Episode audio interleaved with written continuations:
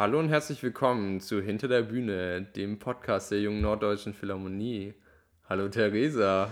Hallo Thomas, ich hab's vermisst. Ja, wie, wieso ist die Begrüßung eigentlich immer das Witzigste? Stimmt. Was sagt das über unseren Podcast aus, dass die Begrüßung das Witzigste an uns ist? Für uns zumindest. Ja. Äh, ja, wir, wir waren ein bisschen weg und wir sind wieder back aus zwei Wochen Pause. Yes, yes, yes. How is it, Theresa? Ich bin ein bisschen müde heute, muss ich ganz ehrlich sagen. Ich habe heute. Ich auch, ich bin so im Arsch. Ja. Ja, toll. Ja, ich habe, bevor wir aufgenommen haben, noch bis, bis dann geschlafen eigentlich. Wirklich? Ja, Dann solltest du jetzt wach sein. ja, ich bin auch richtig wach. Ja, wenigstens ein Grund, dass ich müde bin. Nee, wobei, so Mittagsschlafen macht eigentlich immer noch müde. Ja, nee, ich habe heute meinen ersten Arbeitstag gehabt. Das stimmt. Ja, deswegen bin ich irgendwie bin ich ein bisschen durch. Ja, so sowas schafft, ne? Ja, Also arbeiten ist nochmal ist noch mal anders.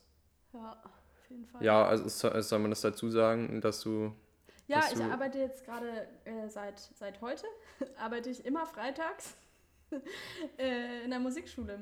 Genau, ich habe jetzt einen, einen Schülernachmittag, habe ich jetzt. Und ich freue mich auch eigentlich sehr darüber und ich habe die heute alle kennengelernt. Die sind auch alle ziemlich cool, fand ich. Also freue ich mich noch mehr, weil das kann man ja vorher auch nicht so richtig wissen. Aber Mhm. es ist dann doch anstrengend so. Ist auch auf so einer Ja, kleinen, voll. kleinen Hakenhafe, das bin ich auch gar nicht mehr gewohnt, habe ich zum letzten Mal gesehen vor zehn Jahren oder so. Weil man im Studium ja immer nur so mit großen Instrumenten zu tun hat. Und es war ganz schön, war ganz schön viel heute. Ganz schön viel Neues, viel Input.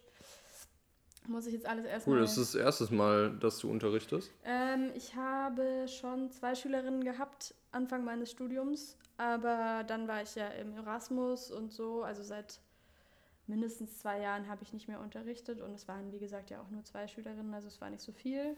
Okay. Ja, und jetzt, jetzt merke ich so, wie das ist, wenn man mal so einen ganzen, das ist ja jetzt auch mal nur ein Nachmittag, gar nicht ein ganzer Tag. Also ich habe größten Respekt vor Musikschullehrern. Krass. Ja, ich auch. Ja. Ich äh, finde es sehr bewundernswert. Ich habe auch noch nie unterrichtet. Also doch, wobei einmal so eine, eine Bratschistin habe ich mal just for fun unterrichtet. Die wollte Unterricht Auf von der mir. Tuba. Hä? nicht verstanden. Ja, die fand es richtig cool. Also die wollte Ach Tuba so, lernen. ich dachte, du Aber- hast sie auf der Bratsche unterrichtet, als du bist. Weil sie unbedingt Ja, mal die d- das dann danach auch, haben aber- wollte. Nee, also ähm, sie, sie wollte Tuba-Unterricht. Sie wollte in so einer Blaskapelle mitspielen. Hat sie aber nie. Also sie hat zwei Unterrichtsstunden bei mir genommen und dann hatte sie keinen Bock mehr.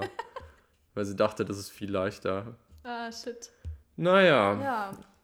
Ja, aber es soll, darum soll es ja heute gar nicht gehen. nee, denn es geht heute um den Zugang zu klassischer Musik. Wie man, wenn man gar keine Ahnung davon hat und ja, nicht weiß, wie man sich das vorstellen soll, beziehungsweise nur im Kopf hat, dass so alte Menschen in die Oper gehen, im schicken Dress. Das hat, da hat mal eine, eine Hafenlehrerin von früher von mir den witzigen Ausdruck benutzt, Blumenkohlmeer, weil alle alten Menschen graue Stimmt. Dauerwelle haben. Das ist ja ein sauakkurater Begriff. Fand ich witzig. Wahnsinn. Oder? Ja, sauakkurat finde ich auch einen sauakkuraten Begriff für die Bewertung des Begriffs. Sauakkurat. Jawohl. Ja. Nee, es ist wirklich, es ist wirklich so, wenn du auf der Bühne sitzt und du schaust so in die Menge. Man sieht ja meistens auch keine Farben mehr, weil es so dunkel ist von der Bühne aus, äh, ins Publikum zu gucken. Aber wenn man was sieht, dann ein Blumenkohlmeer. Auf jeden Fall. Das stimmt.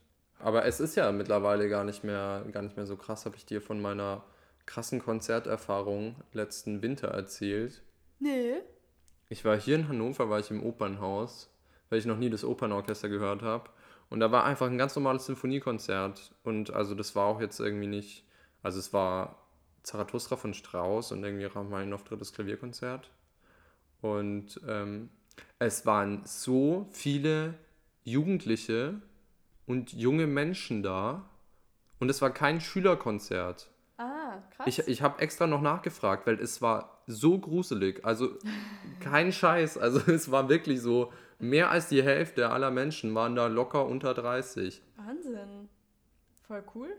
Ja, es war sehr cool, aber ich habe es ich hab's nicht verstanden. Das Aber ist ja eine willkommene Entwicklung. naja, wir schweifen Ja. ab. Genau, also auf jeden Fall denkt man das so natürlich, so klassische Musik, seriös, steif. Was, was hört man noch so? Langweilig? Langweilig. Äh, zu elitär. Das ist eine gute Frage, wieso das eigentlich alle so kacke finden. Ne?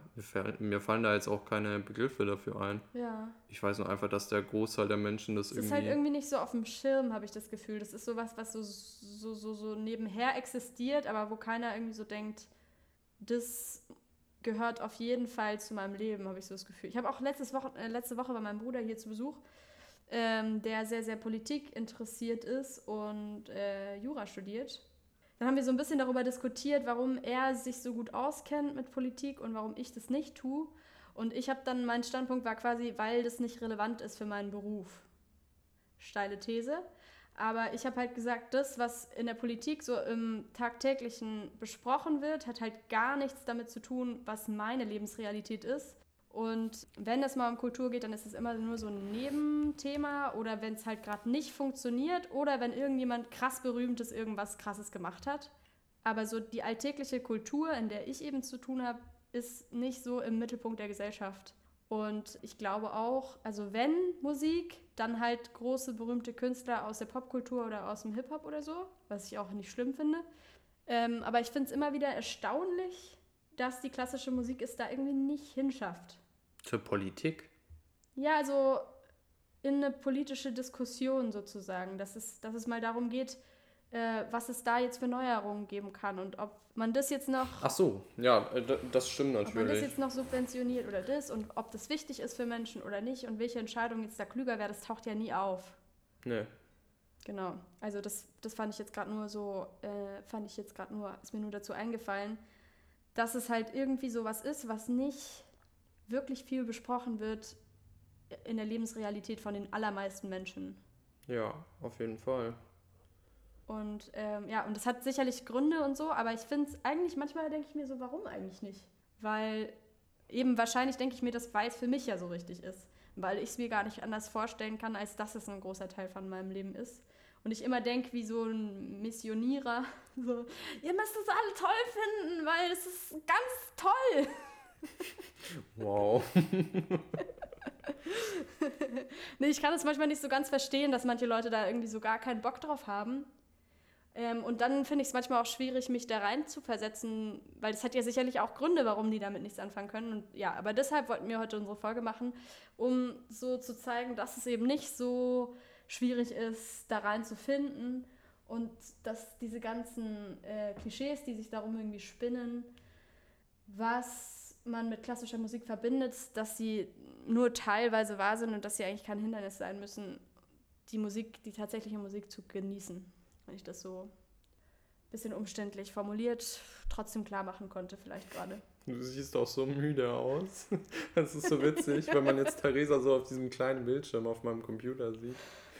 ähm, ja, aber naja, Es, ist, es fällt mir schwer, mich zu fokussieren. Du musst mir heute ein bisschen helfen. okay. Ähm, wie hast du denn selber einen Zugang zu klassischer Musik bekommen? Also klar, einmal übers Instrument, aber ähm, ja, also wann hast du so angefangen, klassische Musik zu hören, auch im Alltag? das ist echt ein interessanter Punkt. Habe ich heute auch drüber nachgedacht beim Unterrichten selbst. Weil ich Du glaube, sollst die doch unterrichten, nicht nachdenken, Theresa. ja, okay. Ich bin eine Frau, ich kann beides. Wow. Oh Gott. Das ist auch so ein dummes Klischee, dass Frauen Multitasking können. Wer hat das eigentlich erfunden? Naja, also ich, äh, genau, mir ist einfach nur aufgefallen, dass halt viele Leute ein Instrument anfangen zu spielen. Und ich habe dann eine Schülerin gefragt, was sie denn so privat hört und meinte sie eben auch nicht so viel klassische Musik. Und das war bei mir genauso. Also ich glaube, so richtig aktiv angefangen, klassische Musik zu hören, habe ich mit 15 vielleicht. Und zwar tatsächlich auch, weil ich es aktiv gemacht habe, also Orchestermusik halt. Also Hafenmusik muss man auch noch mal dazu sagen. Man lernt halt, oh je, ich begebe mich auf dünnes Eis, aber man lernt halt als Harfenistin nicht viele qualitativ hochwertige Musikstücke aus dem Bereich Klassik. Ja. Also es gibt halt ganz viele Harfenisten, die irgendwie für ihr Instrument, also die halt Lehrer waren und für, ihr Instrum für ihre Schüler irgendwie dann auch was komponiert haben, damit die halt weiterkommen auf dem Instrument. Das waren halt nicht in erster Linie Komponisten. Und dann liegt es natürlich auch noch daran, dass das Instrument ein bisschen lim limitiert war in ihren Fähigkeiten, was du da machen kannst. Auf jeden Fall, so große Komponisten wie Beethoven zum Beispiel haben nichts für Harfe komponiert. Ähm, von daher habe ich auch nie Hafenmusik gehört, weil ich es einfach nicht so besonders geil fand. Und richtig angefangen bei mir hat es halt mit der Orchester, mit den Orchesterwerken. Und bis heute ist das auch so das, was ich mir am allerliebsten anhöre. Ich finde Orchester immer geiler als, ähm, als Solo-Literatur, also mit Ausnahmen, aber prinzipiell würde ich das für mich so sagen. Gibt aber da ja auch ganz große Unterschiede bei verschiedenen Leuten. Ja. Also mit 15, 16 habe ich das so angefangen, weil ich da zum ersten Mal im Landesjugendorchester gespielt habe und das halt irgendwie richtig Bock gemacht hat. Und wir haben damals Schostakowitsch 5 gespielt, fünfte Symphonie. Ähm, und ich weiß, du warst in Baden-Württemberg, ne? Ja. Ah, okay, witzig. genau, und ähm, das war irgendwie so ein krasses Erlebnis für mich, auch dann das zu proben, dass es mich irgendwie nicht mehr losgelassen hat. Und ich weiß, du magst Schostakowitsch nicht so, aber ich, bis heute ist es einer von den Komponisten, die mir irgendwie am nächsten gehen. Ja, ja, äh, ich, ich kann es verstehen. Also ich kann verstehen, wieso den viele so, so krass finden. Ähm, ich finde die fünfte, finde ich auch, finde ich super Stück. Habe ich auch gerne gespielt. Ja. Aber ja, also ich, ich kann verstehen, wieso man dann äh, dran hängen bleibt, weil das ist schon, ja, das glaub... macht ja was mit einem. da haben wir es wieder. Ähm, ja, ich glaube, es ist halt einfach, also ganz, ganz kurz, ganz banal, Schostakowitsch auch in der Sowjetunion krass kritisierter Komponist, der dann irgendwie so seinen Weg gefunden hat, weiter zu komponieren. Und das wirkt dann manchmal fast grotesk, weil er so marschartige äh, Stellen auch immer wieder in seinen, in seinen Sinfonien hat. Ähm, aber gleichzeitig klingt es irgendwie dann doch nicht so, als wäre er wirklich überzeugt davon, sondern als hätte er das so aus, einem anderen, aus einer anderen Perspektive geschrieben. Also so, als würde er sich damit nicht identifizieren können eigentlich. Bisschen schwierig zu beschreiben. Aber ähm, es ist irgendwie auf eine Art, finde ich, eine total schreckliche Musik. Man fühlt sich irgendwie so, aber man fühlt sich dem Komponisten trotzdem nah. Ich weiß nicht, muss man sich vielleicht was von ihm anhören, dass man das verstehen kann. Und ich glaube halt, weil wir das geprobt haben über zehn Tage, wie das im Jugendorchester ja immer ist, mit viel Zeit und so, und das alles ganz auseinandergenommen wurde und man so viele verschiedene Stimmen dann gehört hat und es sich dann am Schluss wieder zusammengesetzt hat, hatte ich so das Gefühl, dass ich das dann wirklich so begriffen habe und dann hat es auf einmal für mich richtig viel Sinn gemacht. Und dann habe ich so angefangen, auch noch andere Sinfonien von ihm zu hören oder Komponisten aus der Epoche und so. Aber der, der Zugang war tatsächlich so das selber machen. Und ich glaube, das ist auch so ein bisschen einer der Gründe vielleicht, weshalb manche Leute keinen Zugang finden, weil sie ja selber kein Instrument spielen oder noch nie in einem Orchester saßen und diese, dieses Auseinandernehmen und das sich mit, mit kleinen verschiedenen Teilen beschäftigen, das als Vorlauf quasi nicht haben, nur das Endprodukt sehen. Und das kann ja schon mal erschlagen und man kann auch unmöglich alles begreifen in so einem Werk, wenn man es zum ersten Mal hört. Voll, voll. Was ja auch wieder das Geile ist. Ja, kann man sich öfter anhören. Genau, und es wird halt nicht langweilig, weil ich weiß nicht, das kennt bestimmt jeder, wenn man so, man hat so einen neuen Lieblingssong, man hört den so eine Woche durch und irgendwann kann man es nicht mehr hören.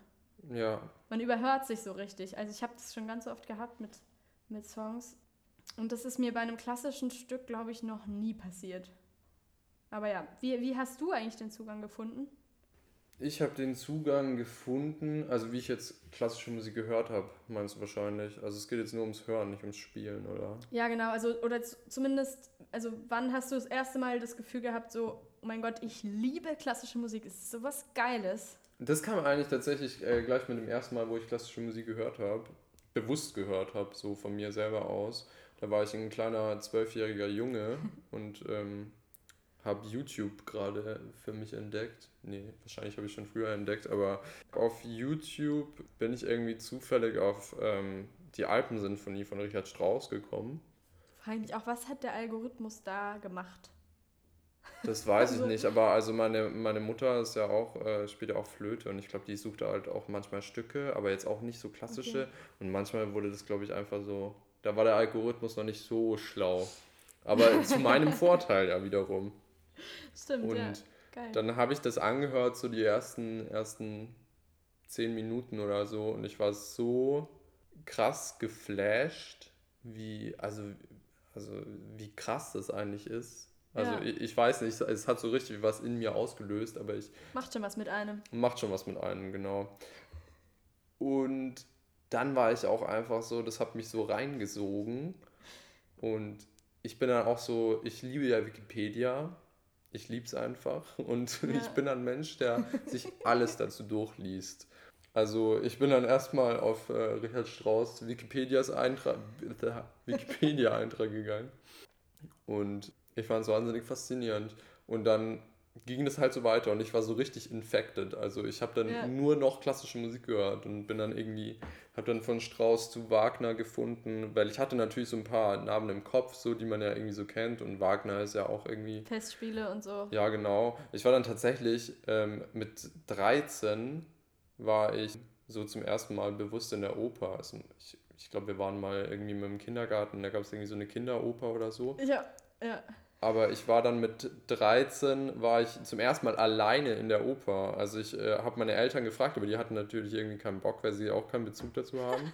Und ich bin dann einfach alleine in die Oper gegangen mit 13. Mega Das heftig. muss auch für alle, die mich da gesehen haben, super weird gewesen sein. Mega cool. Boah, ich hätte mich so gefreut, als, als Musikerin dann so zu sehen, wenn da jemand so alleine rumgeistert und dann in der Pause, wenn alle mit ihrem Säckchen da stehen, ist da so ein 13-jähriger Junge, der, einfach, Ja, der sich einfach voll freut, in der Oper zu sein. Voll geil. ja.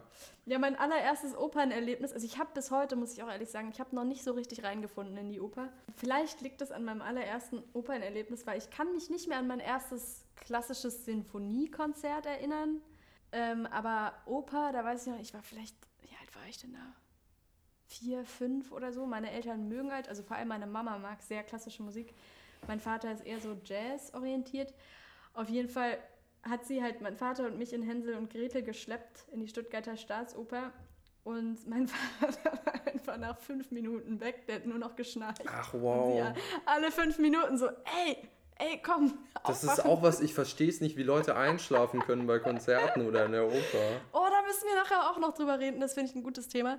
Aber ähm, genau, also um kurz die Story zu Ende zu führen, ich habe irgendwie anscheinend, das ist so eine Anekdote, die meine Mutter auch gerne mal wieder erzählt, ich habe anscheinend dann irgendwie so nach fünf Minuten, wo sich das halt herausgestellt hat, was Oper charakterisiert, nämlich den, der Gesang, habe ich anscheinend meine Mutter, zu meiner Mutter gesagt, ey, also ich finde es ja schön, aber warum singen die denn so komisch? Also ich fand irgendwie alles cool, so die Szenerie und dass da was auf der Bühne passiert und die Musik hat mir auch gefallen, aber das Singen mochte ich irgendwie nicht. Und ja, aus irgendeinem Grund ist es bis heute ein bisschen so geblieben, dass ich das immer auch bei Malersinfonien habe ich das nie als eine Bereicherung empfunden, dass jetzt noch jemand singt, sondern eher so als, oh Mann, es wäre so schön, wenn das nicht da wäre. Ach, wirklich? Ja, Boah, das finde ich krass. finde ich, also ich finde es auch selber, jedes Mal denke ich mir so, Mann, jetzt fang doch an, das zu mögen. Alle feiern das so krass, warum, was ist mit dir? Da, ich ich gebe dir mal einen Workshop, okay?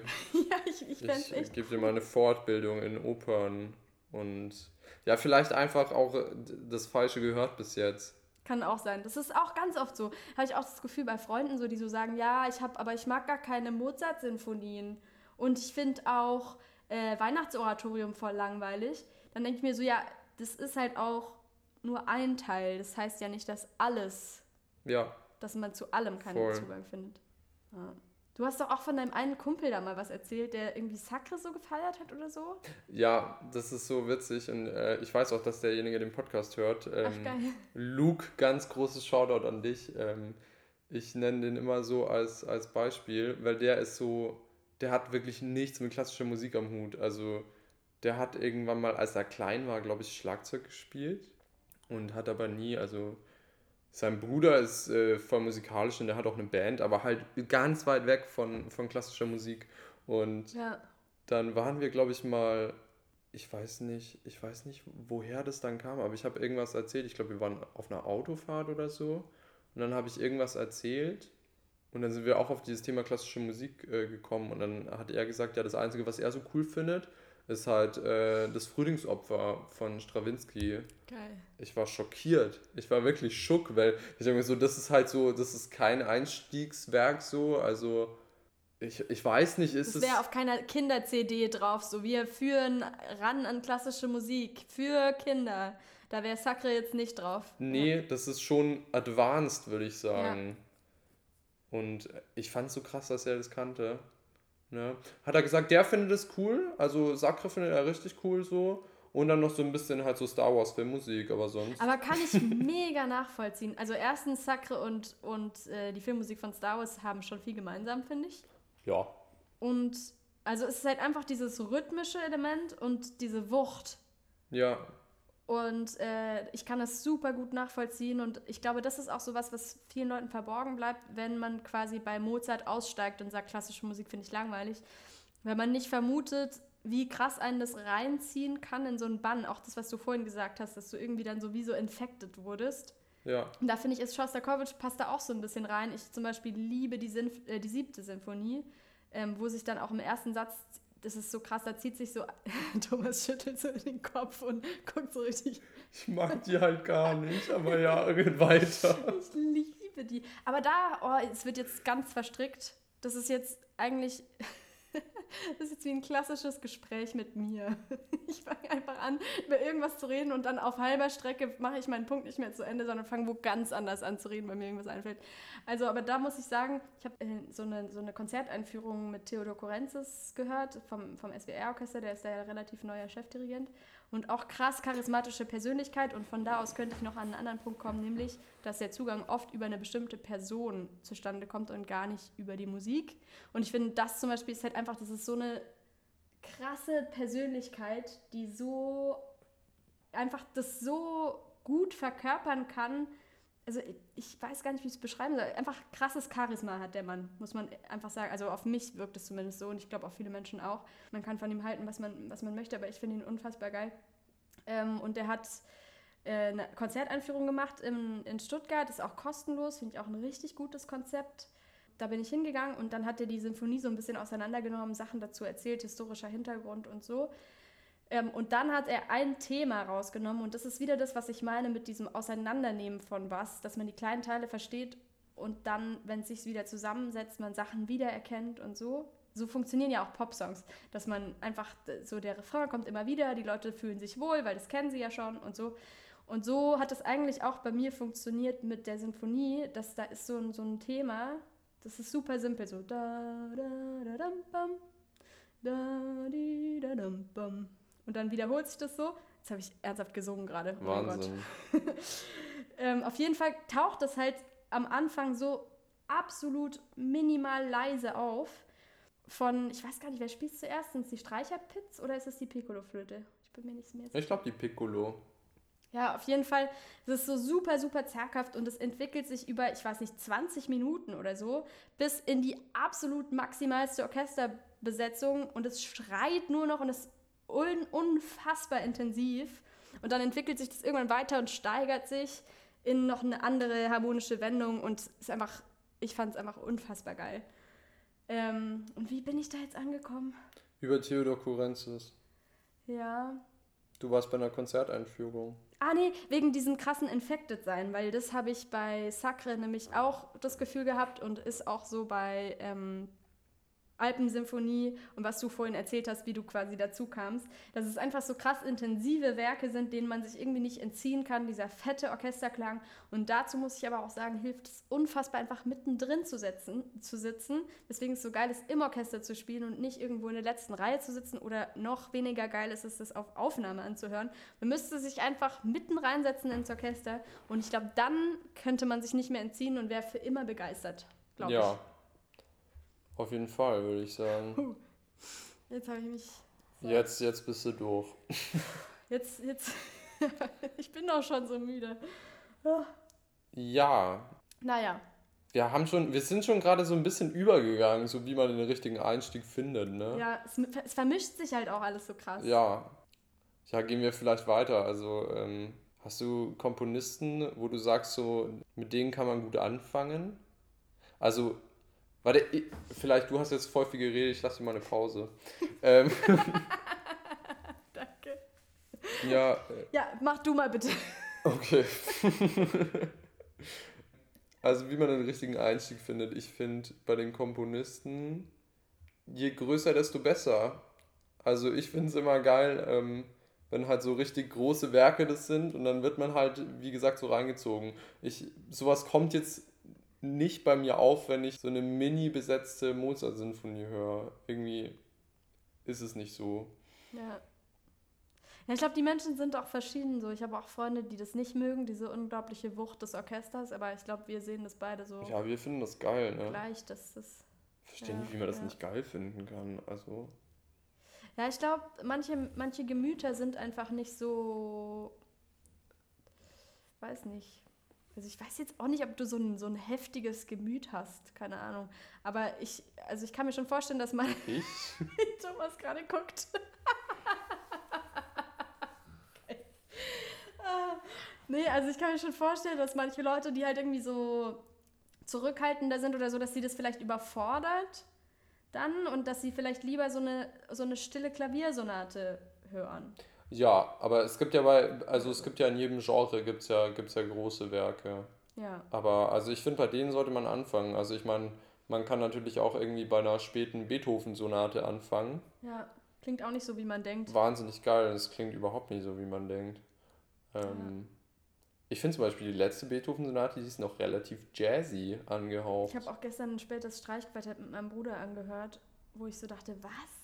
Das ist Beethoven? Ja, ist herrlich, ey. Das klingt einfach gar nicht nach dem, was man so von der fünften Symphonie. Da, da, da, also du mit deinem Singen heute, Wahnsinn. Ich hab's vor allem so richtig falsch. ich hab's vor allem richtig falsch betont, weil eigentlich ist doch da erst eine Pause. Ich hab's nie verstanden, bis ich das irgendwann mal auf, in der Partitur gesehen habe. Das ist ja und nicht Ja. Ja. Genau, jetzt sind alle ausgestiegen, aber ja. Richtiger Nerd-Talk hier. Nee, ähm, ich hab dich voll sinnlos unterbrochen. ich war bei Komponisten und Werken. Ja, Beethoven war ich gerade. Ähm, ja. Und es gibt irgendwie, ja, in jedem Genre, also, keine Ahnung, natürlich gibt es auch irgendwie Leute, die einen besonderen Bezug zu irgendwelchen Instrumenten haben. Keine Ahnung, wenn man jetzt irgendwie Geige schön findet oder sonstige auch. Also Sachen.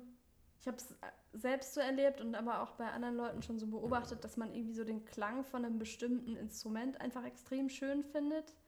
Es gibt ja viele Leute, die so sagen, sie lieben einfach Cello oder sie lieben einfach Klavier oder auch sie lieben einfach Harfe. Das finde ich, da bin ich immer ein bisschen skeptisch, weil das ist dann meistens so diese Meditationsharfe. So, ah, das ist so entspannend. Ja. Das nervt mich immer so ein bisschen. Aber ähm, das natürlich kann es sein. Oder was bei mir immer so war, weswegen ich auch überhaupt angefangen habe, Harfe zu spielen, die Person. Also ich finde, das ist eigentlich wie bei wahrscheinlich allem, dass man einfach immer einen Bezug über einen bestimmten Menschen zu was zu einer bestimmten Materie bekommt. Also ich habe auch, weiß nicht, in der Schule mochte ich manche Fächer halt einfach nur, weil ich den Lehrer mochte und andere überhaupt nicht, weil ich die Person halt nicht mochte, obwohl das Fach an sich jetzt gar nicht schlimm war. Das stimmt natürlich, ja. Und ich glaube, so ist es bei Musik halt auch, wenn du irgendwie aus zu, also es ist ja meistens kompletter Zufall. Ich weiß noch, wie ich die Harfe ausgesucht habe. Es war so eine Instrumentenvorstellung in der Musikschule und ich habe 700 Instrumente, okay, es gibt es nicht, aber alle Instrumente ausprobiert, die es dort gab und ich dachte bei allem so, äh, weiß nicht. Und das allerletzte war die Harfe und ich mochte einfach die Lehrerin so unglaublich gern, weil die irgendwie so eine coole Persönlichkeit war, dass ich anfangen wollte, Harfe zu spielen. Und ich habe auch nur deshalb weitergemacht, weil ich dann wiederum coole Menschen kennengelernt habe, die ich einfach bewundert habe, sodass ich dann auch mit der Musik weiterhin zu tun hatte. Ja. Also das kann es auch sein, dass man halt irgendwie im Freundeskreis jemanden hat und der brennt voll für klassische Musik. Und dann hat man halt auch plötzlich Bock, sich das anzuhören. Ja, Hast du dem noch etwas hinzuzufügen? Ja, ich, ich bin irgendwie sprachlos auf eine Art. ich, ähm, ich merke es auch gerade, meine Müdigkeit schwappt so über in so ein Geplapper. Ja, das ist super. Und dann noch das Bier dazu. Herrlich, ja. die Kombi. ähm, ja, was man vielleicht noch, also was ich noch empfehlen könnte einfach, also es gibt ja, es gibt ja wahnsinnig viele Angebote mit Studentenkarten und so weiter für klassische Konzerte. Weil ich glaube, es ist einfach ähm, ein anderes Ding, wenn man mal im klassischen Konzert war, bewusst und jetzt nicht so gezwungen von der Schule aus. Mega. Boah, ich war einmal, ey, das mache ich auch nie wieder. Ich war einmal beim Jugendkonzert von den Münchner Philharmonikern, Mhm. wo halt nur junge Menschen sind. Es war so schrecklich. Die legen ein Verhalten an den Tag, Theresa. Es ist schrecklich. Das sind ja immer so, kennst du das in Konzertsälen, wenn da so, so kleine Fäden sind, wo die Mikrofone über der Bühne halten? Stimmt. Ja. Die haben halt die ganze Zeit daran gewackelt. Und dann sind die Nein. Mikrofone halt die ganze Zeit so hin und her gewackelt. Ich dachte mir so, wo bin ich denn? Aber ich schweife Also ab. das sind ja Manieren, ey. Manieren. Ja, also Konzertkarten gibt es mittlerweile zwischen 3 Euro an der Wiener Staatsoper und Wirklich? 10 Euro. Ja, alter Wiener Staatsoper, so geil. Als ich da, als ich da in Wien war, mal für, ein, für eine Woche, ich war fast jeden Abend in der Oper und es Wahnsinn. kostet halt zwischen 3 und 5 Euro. Hast halt Stehplätze, Ja, aber krass. also ich meine, da ist eh immer was frei. Generell Geheimtipp von mir, immer Stehplatzkarte kaufen und dann in einen leeren Platz auf der Galerie zu gehen, weil es kontrolliert keiner. das sagen? Weiß ich nicht. Das hat Thomas nicht gesagt. Das habe ich nicht gesagt. ähm, ja, einfach mal reingehen, weil also ich glaube, dann, dann findet man schon beeindruckender, Auf jeden Fall. als jetzt mal so, so eine Aufnahme anzuhören. Ja, ist auch aus, wenn man da auch keine Ahnung hat. in geben, aus gegebenem Anlass gerade die perfekte Situation, um in Konzerte zu gehen. Ja, super, Leute, geht hin. Ist, ist so einfach wie nie. Ja, Wahnsinn. Ja, aber ja, ich, ich finde auch, wir müssen da irgendwie mal was machen jetzt äh, an den, also man kann natürlich nicht in die großen Hallen gehen, aber irgendeine Art von Konzerten muss es doch trotzdem geben und dann ist die Chance umso größer, dass man direkten Zugang findet, weil die Rahmen, die Rahmenbedingungen irgendwie intimer und kleiner sind und man nicht so abgeschreckt wird durch so Aber man kann ja, man kann ja einfach auch Orchestern dabei zusehen. Also ich finde es auch immer spannender, als wenn ich jetzt auf Spotify einfach irgendwie Beethoven eingebe. Ja, dann gebe ich doch lieber auf YouTube Beethoven ein und dann schaue ich mir an, wie ein Orchester das spielt. Da habe ich doch noch gleich mal eine visuelle Ebene und kann da glotzen, was die machen. Absolut. Sehe ich auch so. Ist halt auch voll spannend. Eigentlich ist es auf der Ebene ist es noch geiler als live, weil live bist du ja an einen Platz gebunden und siehst dann auch die gleichen Leute halt einen Abend lang mehr und andere siehst du zum Beispiel gar nicht. Und bei so einer YouTube-Aufnahme wird das ja dann mit Absicht so gestaltet, dass irgendwie jeder mal nah aufgenommen wird. Mhm. Und dann kann man halt auch sehen, wie die so spielen und wie das so aussieht. Und ich finde es auch mal ganz cool, das so zu beobachten Ja. manche Leute sind dann, also ich finde es auch immer irgendwie, was, was ich noch so zusätzlich zu dem, dass ich so die Menschen an sich cool fand, weswegen ich dann irgendwie weiterhin klassische Musik gehört habe oder noch mehr, ähm, war auch so, wie die selbst begeistert waren. Und das sieht man ja oft auf der Bühne dann auch, wenn Leute so richtig drin sind. Es geht mir auch bei anderen Sachen so, wenn jemand so krass begeistert ist von, ich weiß nicht, Gartenarbeit oder so. Und dann erzählt er mir eine halbe Stunde darüber, wie faszinierend es ist, wenn er das auf eine Art tut, dass das mich quasi mit einsammelt und nicht voraussetzt, dass ich tausend Sachen schon weiß. Dann bin ich nach der halben Stunde auf jeden Fall auch mega davon überzeugt, wie geil Gartenarbeit ist. Und beim Konzert redet ja dann niemand, sondern man kann denen einfach zuschauen, wie begeistert die sind. Und Begeisterung steckt einfach an, egal welcher, welcher, welches Themenfeld. Ja. Voll. Das ist irgendwie cool. Aber es ist halt immer schwierig, finde ich, dieses, dieses Mitnehmen, weil man sollte, also ich finde, man, sobald es halt belehrend wird, wenn jetzt jemand erzählt, übrigens musst du auch diese und diese Erde nehmen, weil das ist auf jeden Fall die beste und nimm auf keinen Fall eine andere, dann denkt man sich schon so, ja, ey, du Nerd, keinen Bock auf irgendeine Erde. Richtig schlechter Vergleich gerade. Wow. Ähm, und genauso ist es ja auch bei klassischer Musik, weil man halt so von oben herab irgendwie redet. Das ist total blöd.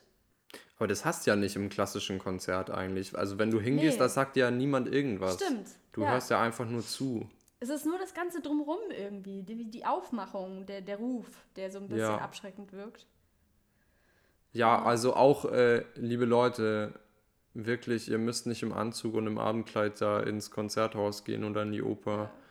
Da, also da schäme ich mich immer zu Tode, wenn Voll. da so Menschen die zum ersten Mal in der Oper sind. Also ich meine, ich finde es ja cool.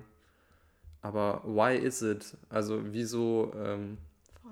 wieso muss Das man ist ja so... auch so eine komische alte Tradition, dass man so beweisen musste, dass man rich ist und deshalb geht man ins klassische Konzert, Ja. weil man ja so gebildet ist. Da kann ich Also- eine spontane Anekdote erzählen. Ich, der große Klassik-Fan, war schon mal beim Symphonieorchester des Bayerischen Rundfunks in der ersten Reihe auf dem Balkon in Jogginghose und Assi-Pullover, weil ich mir einfach spontan noch dachte, ja, ich gehe einfach mal rein, Karte kostet ja nur 8 Euro und ich hatte ja gerade nichts Besseres an. Wurde halt ein bisschen komisch angeschaut, aber Ja, das kann man ja auch. fand ich im Nachhinein eigentlich eine gute Aktion Ja, von mir. Habe ich gut gemacht. finde ich vor allem cool, dass du es nicht aus den Motiven gemacht hast, jetzt irgendwie um zu, zu rebellieren oder so, sondern einfach, weil du es wirklich anhattest. Weil das finde ich dann auch immer so gekünstelt, dass man dann so beweisen muss, ah ja, äh, wir sind zwar klassische Musiker, aber wir sind so casual unterwegs. Ja. ähm, ist dann das andere Extrem. Aber ja, irgendwie denke ich mir so, je mehr Menschen halt einfach hingehen, so wie sie halt sind, und wenn man es voll fühlt, dass man im Abendkleid hingehen will, dann bitte tut's. Aber ja, also ich meine, letztendlich soll es ja darum gehen, dass man irgendwas davon mitnimmt, dass man irgendwie sich bereichert oder vielleicht auch wütend oder keine Ahnung fühlt von dem, was da an Kunst geboten wird. Und da ist ja vollkommen egal, was man anhat dabei, wenn man zuhört. Voll. Und ich glaube, das ist auch noch so ein weiterer Punkt, dass man irgendwie an sich so den Anspruch hat, dass man das jetzt verstehen muss, was da abgeht. Da habe ich neulich mich mit einer Freundin drüber unterhalten, die irgendwie meinte, sie geht lieber ins Theater, weil wenn sie da was nicht versteht, kann sie ja den Stoff quasi nachlesen und ähm, sie kann dann die Handlung irgendwie im Nachhinein noch verstehen und vielleicht auch noch was über die Interpretation lesen, über den, den Regisseur oder so und dann selbst wenn sie es in der Situation nicht verstanden hat, kann sie sich hinterher ein Bild machen. Und dass sie bei klassischer Musik halt immer das Gefühl hat, dass es so abstrakt ist und dass sie einfach viel zu wenig davon weiß, was da abgeht, als dass sie irgendwas verstehen könnte. Und da habe ich mir so dazu gedacht, ich sehe es genau andersrum, weil klassische Musik stellt ja überhaupt nicht den Anspruch, dass du es verstehen musst, weil es eben keine Handlung gibt. Weil wenn du die Handlung nicht verstehst oder den Sinn dahinter oder die Metaebene, keine Ahnung, dann bringt Theater nicht so viel, glaube ich. Weiß nicht, würde jetzt vielleicht ein Schauspieler auch anders argumentieren. Aber bei Musik ist es ja wirklich so, du musst nichts wissen dafür. Du kannst es einfach nur anhören und ob es dir jetzt die eine Sache sagt oder die andere, liegt ja vollkommen bei dir. Und niemand wird hinterher sagen, du hast es ja nicht verstanden, sondern jeder wird es auf seine Art irgendwie empfinden. Ja, voll. Also es, es gibt auch sicherlich Stücke, keine Ahnung, wo die einen heulen, weil sie es Ja. so, weil sie es so traurig finden und die anderen finden es so schön. Witziger Funfact, habe ich dir das erzählt? Als ich Ja. ganz klein war, als ich so zwei war oder so, da war ich bei meiner Oma immer und die hatte so einen ganz alten äh, Kassettenautomat, möchte ich schon fast sagen. Das war ein riesiges Gerät, wo man halt irgendwie Kassetten abspielen konnte. Und da hatte die so, so bayerische Blasmusik. Äh, Zeugs. Und dann hat sie immer reingemacht und es ist halt so fröhliche Mucke, die halt so im Bierzeit läuft. Und ich habe immer geweint. Ich fand's so schrecklich. Ich habe einfach immer geweint. Weiß auch nicht wieso. Aber ich hasse es auch. Also ich, ich mag es gar nicht. Äh, auch wenn ich jetzt älter bin. Ja. Ich, ich spiele es so überhaupt Ding. nicht gerne. ja. Naja, ähm, ja, haben wir noch was zu sagen? Oder? noch was zu sagen? Ich fände es halt spannend, irgendwie eigentlich jetzt heute in unserer Runde, wollte ich schon sagen, sind wir aber gar nicht, jemanden zu haben, der halt wirklich irgendwie bis jetzt keinen Zugang gehabt hat oder es vielleicht sogar überhaupt nicht mag und ablehnt, weil wir uns denkbar schlecht in jemanden hineinversetzen können, der keinen Zugang dazu hat, weil wir es halt studieren. So. Aber ja, ich glaube, weiter aus unserer Blase kommen wir heute nicht raus, oder? Ja, aber also wir können ja einfach sagen, dass die Leute, die die es interessant finden, aber da noch keinen Zugang gefunden haben, Ja. die können uns ja einfach schreiben. Und dann machen wir ein bisschen äh, Service und erstellen denen irgendwie eine klitzekleine Playlist. Finde ich eine coole Idee. Ähm, ich glaube, ich habe das in der Form auch schon mal gemacht, irgendwie nach dem Abi für eben jene Freundin, die vom Theater erzählt hat. Ähm, habe ich so ein kleines Buch angelegt, weil die hatte auch immer so ein bisschen Interesse, aber hat so gemeint, ja, irgendwie scha schaffe ich es nicht ganz rein so in diese Welt. Mm. Und dann habe ich da so ein kleines Notizbüchlein geschrieben mit Werken, die ich mag und irgendwie dazu geschrieben, warum ich die mag und noch so ein paar Facts, die ich irgendwie drüber wusste, so. Mm. ich muss die mal fragen, ob die das eigentlich je angehört hat. Ich weiß das gar Ich glaube nicht. Wahrscheinlich hat sie es mir sonst gesagt. Toll. Hat voll viel gebracht, meine Missionierung hier. Nee, aber fände ich auf jeden Fall voll spannend, wenn, auch wenn wir jetzt irgendwie in unserem Versuch, das ein bisschen weniger, also die Vorurteile ein bisschen abzubauen und irgendwie ein paar Zugänge zu schaffen, wenn wir da in unserem Versuch noch auf einer völlig falschen Ebene angesetzt haben, fände ich es fänd auch spannend, darauf hingewiesen zu werden. Ja. Schreibt uns einfach, in jedem Fall. Genau. Ja, Genau. Ähm, ja, dann haben wir noch Musik für die Playlist. genau, Thomas, wir haben Da dachten ja, wir- ja, ja, ja, ja, du. Ja, ja. wir dachten uns, äh, wir hauen euch äh, die ganz großen Dinger rein, die ähm, was gemacht haben mit uns.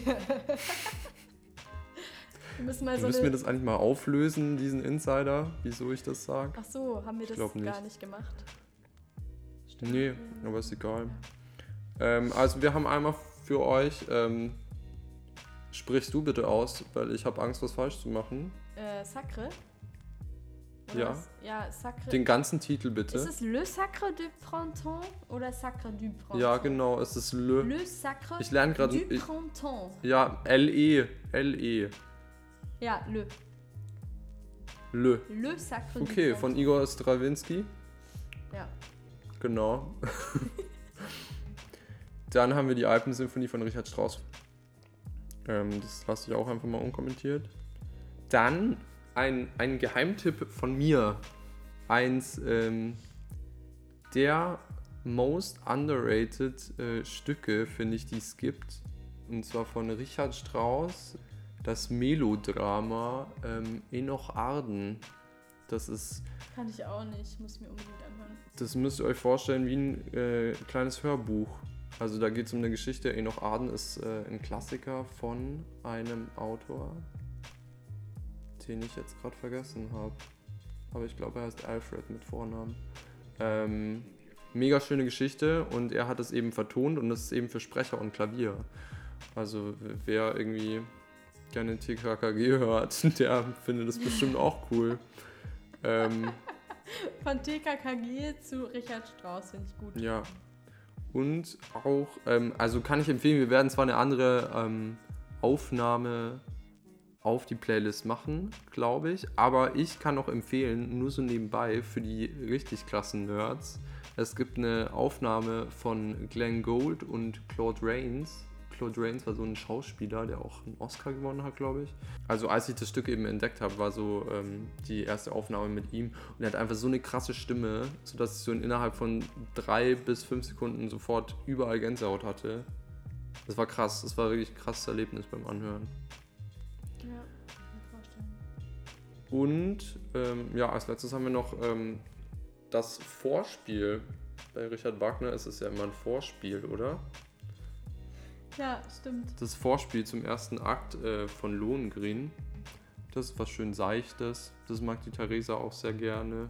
Ja, ich wollte das sowieso schon ganz lange auf die Playlist packen und irgendwie war dann immer was anderes, was wir doch zuerst priorisiert haben, aber das ist für mich echt so ein richtiges Herzensstück. Also weil bei allem, was ich auch vorhin gesagt habe mit Gesang und dass ich irgendwie einen schweren Zugang finde, die Ouvertüren oder die Vorspiele bei Wagner sind ja ohne Gesang. Das heißt reines Orchesterwerk und das ist einfach so, fängt auch nur mit Streichern an das ist wie in einer anderen Welt, ey. Man ist so plötzlich woanders hingebeamt.